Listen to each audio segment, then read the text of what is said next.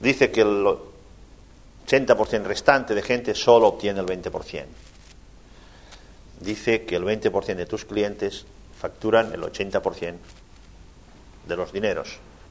Y esto lo podríamos aplicar a muchos campos. Si cogemos 10 niños y les damos una canica a cada uno, o cogemos 100 niños para que sea más fiable, les damos una canica a cada uno, al cabo de unos días, entre 20 niños tendrán 80 canicas.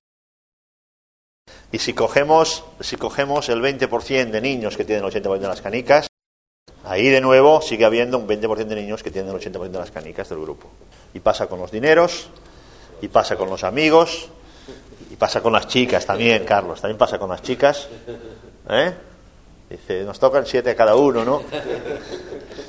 Dice, pues a mí no me ha tocado nunca ninguna. Dice, ¿dónde estará? ¿Dónde están las que me tocan a mí, no?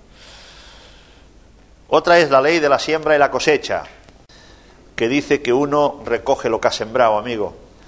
Entonces, cuando no te guste la cosecha, hay una historia, hay una fábula Dice que había un señor que tenía un terreno de 10 hectáreas. ¿Es mucho 10 hectáreas? Es bastante, ¿verdad? Ya es una finca bien, ¿no? Pues el hombre llegó la hora de la cosecha y alquiló una cosechadora y bueno, fue a cosechar el trigo. Y cuando llega al campo solo habían sembradas dos hectáreas. Claro, el hombre se enfadó ¿Dónde está el sembrador? ¿Dónde está? Lo voy a matar. Era para enfadarse. A la hora de la cosecha de las 10 hectáreas solamente dos.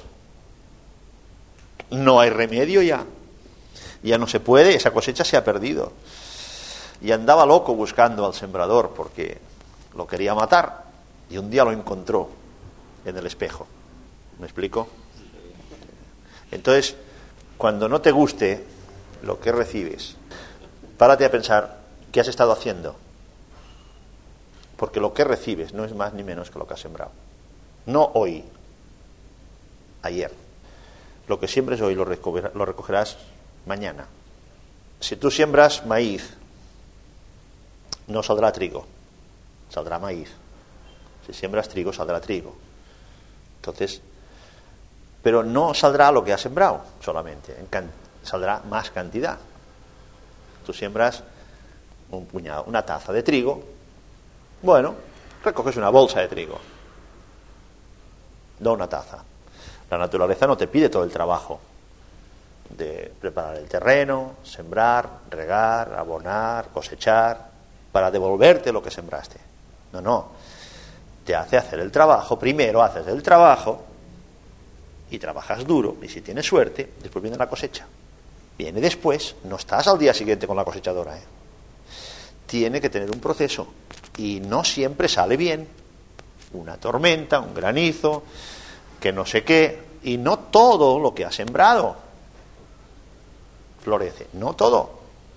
Pero si siembras bien, si siembras bien, por cada taza recibes una bolsa, por cada bolsa recibes un saco, por cada saco recibes un remolque. Por cada remolque recibes un camión, por cada camión recibes un vagón, por cada vagón recibes un barco. Para bien y para mal. Entonces asegúrate que siembras. Y si quieres sembrar para días, siembra flores. Si quieres plantar para años, planta árboles. Pero si quieres plantar para el futuro, si quieres plantar para toda la vida, planta ideas. Y la mejor manera de plantarlas es en uno mismo primero. Y luego elegir compañeros de viaje y plantarlas en los demás. Hay que aprender a rodearse de buena gente. Para ser realmente grande, tienes que rodearte de gente grande. ¿eh? Y para que la gente grande te siga, tú tienes que ser grande. ¿De acuerdo? Si solo queremos el resultado, pues bueno, el resultado lo quiere todo el mundo. ¿Por qué tan poca gente lo obtiene?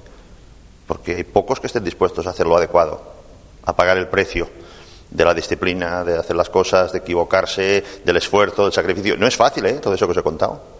No es fácil, ¿eh? No creáis. No penséis que es fácil. Es más,